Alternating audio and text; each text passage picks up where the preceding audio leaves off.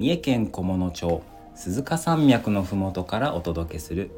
エコムクリエーションの社内で交わされている話題をラジオでシェアさせていただきます。デザイン会社の日常のコーナーです。本日水曜日はエンジニアの山岡亮がお届けいたします。よろしくお願いいたします。エコムクリエーションのデザインラジオなんですけれど7人のメンバーで音声配信を行っておりまして曜日ごとにパーソナリティが決まっております。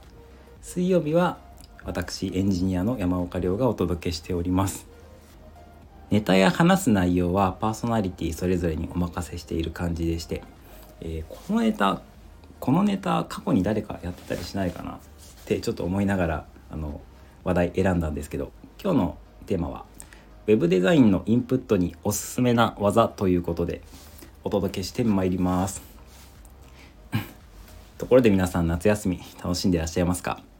お盆休み今日からあの開けてお仕事戻るよっていう方多い気がします。エコムクリエーションは今年は8月17日までお休みいただいてるんですけれど世間的にはもうお仕事始まってる方が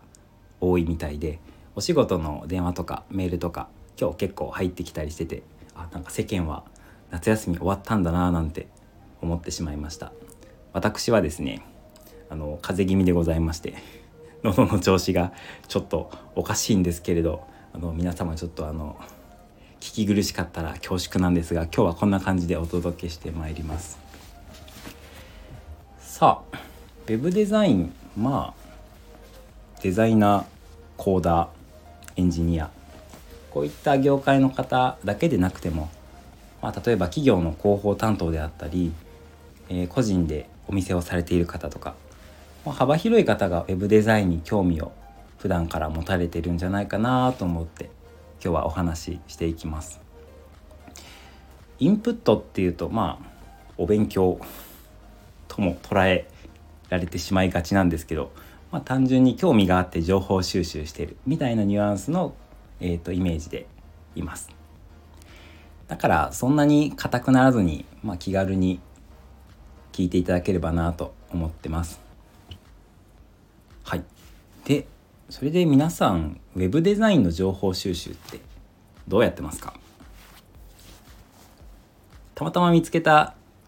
普段見てるサイトであこれいいなって思ったやつをなんとなく覚えてたりとか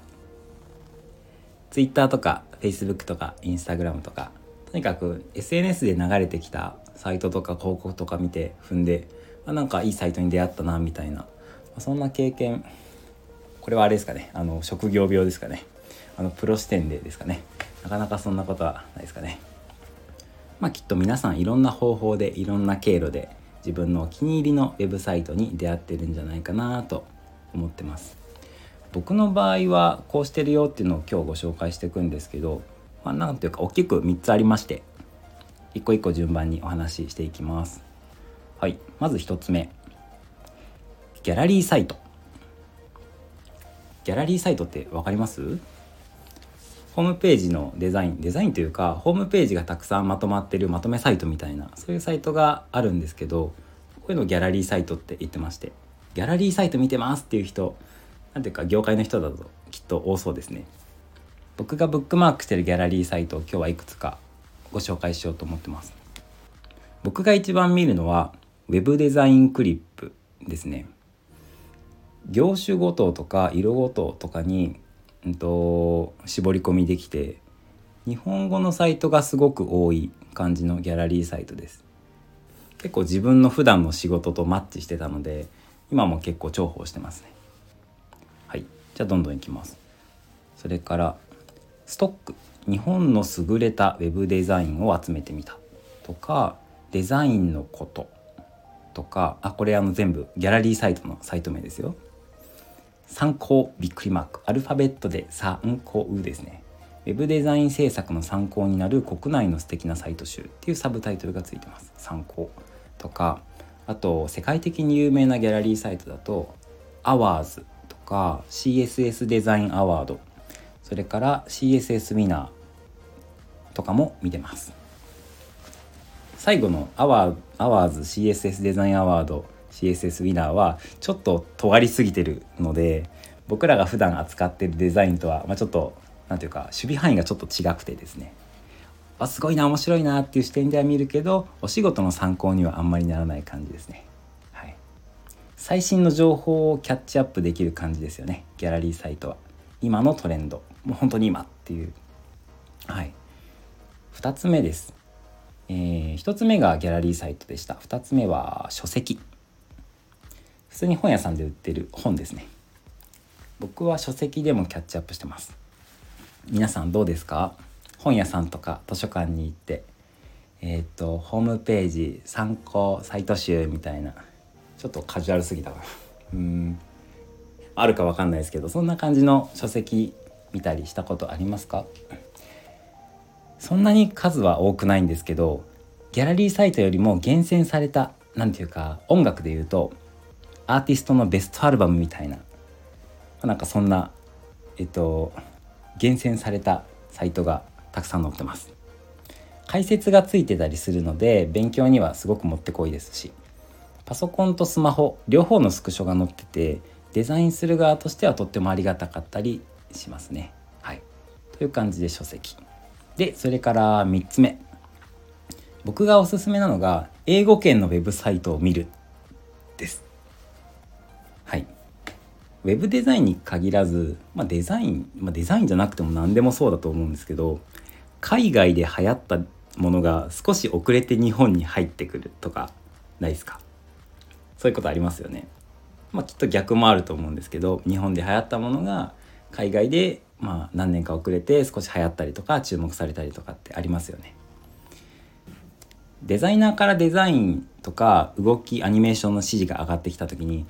ああ去年なんとかっていう会社のアメリカのサイトで見たわみたいなことがあります。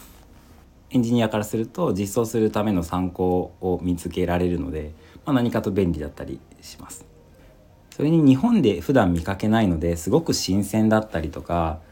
こんなことも web でできるんだ web デザインでできるんだっていうインスピレーションをもらったりとかできますんで結構いいと思いますね。でなんで英語圏かっていうと英語ならまあギリ読めるからですね。だってみんな中学高校で習ってるもんね英語。